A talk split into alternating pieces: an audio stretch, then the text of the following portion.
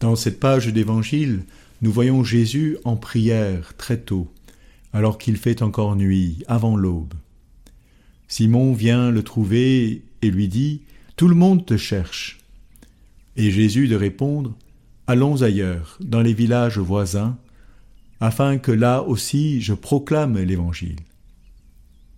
Nous sommes étonnés et même choqués d'entendre cette réponse. Voilà que Jésus s'échappe de la foule qui a tant besoin de lui. Et nous concluons bien vite, trop vite, Jésus préfère l'évangélisation à la compassion.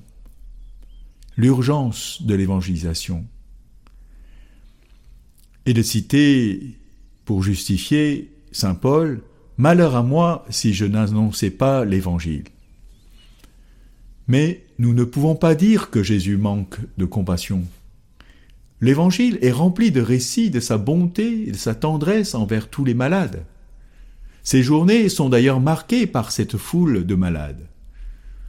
Pour l'une de ces journées, Saint Marc note Les gens qui allaient et venaient étaient si nombreux que Jésus et ses disciples n'avaient même pas le temps de manger.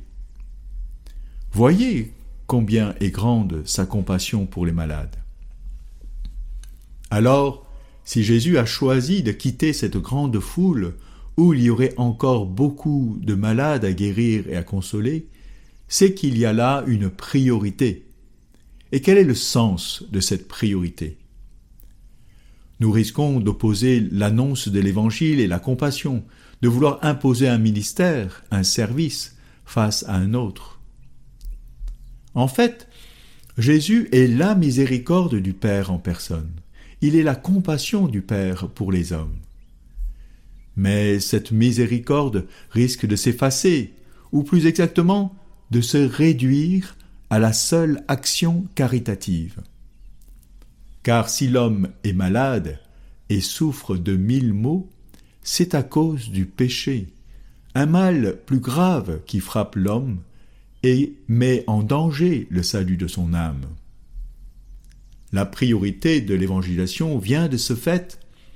L'homme doit savoir de quoi et de qui il doit être délivré. Le démon est son arme, la tentation, pour perdre l'homme et l'éloigner de Dieu. La compassion de Jésus va jusque-là. Il voit le vrai mal. Lui seul perçoit la vraie souffrance de l'âme loin d'être loin de Dieu.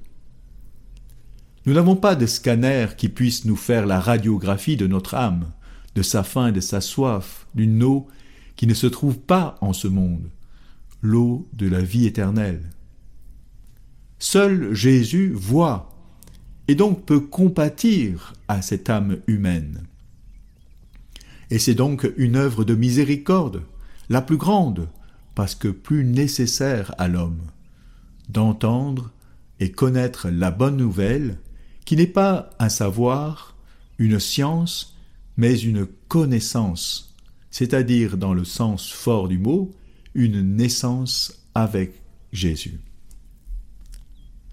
Un dernier point, non moins important, comment Jésus parvient-il à reconnaître cette priorité face à l'urgence des besoins des malades. Sa prière. Cette union avec le Père qui lui communique son amour est la première urgence de l'amour, se donner à l'homme. Mais pour cela, il faut encore que l'homme consente, dise oui à Dieu, se livre à Dieu qui se donne à lui. N'est-ce pas là ce que nous appelons la foi. Nous comprenons alors ce que Jésus nous enseigne en ce dimanche. D'abord, la prière, qui permet l'union à Dieu pour compatir à la plus grande souffrance de l'homme en ce monde, la méconnaissance de Dieu, et pour lui donner son évangile. Seigneur, Dieu notre Père, en ton Fils bien-aimé, tu veux sauver tous les hommes, et tu leur donnes accès à ta vie par l'Évangile, qui est ton Fils. Donne-nous de croire en lui, et par la foi à vivre de lui, avec lui, en lui, de vivre la plus grande miséricorde pour l'homme. Amen.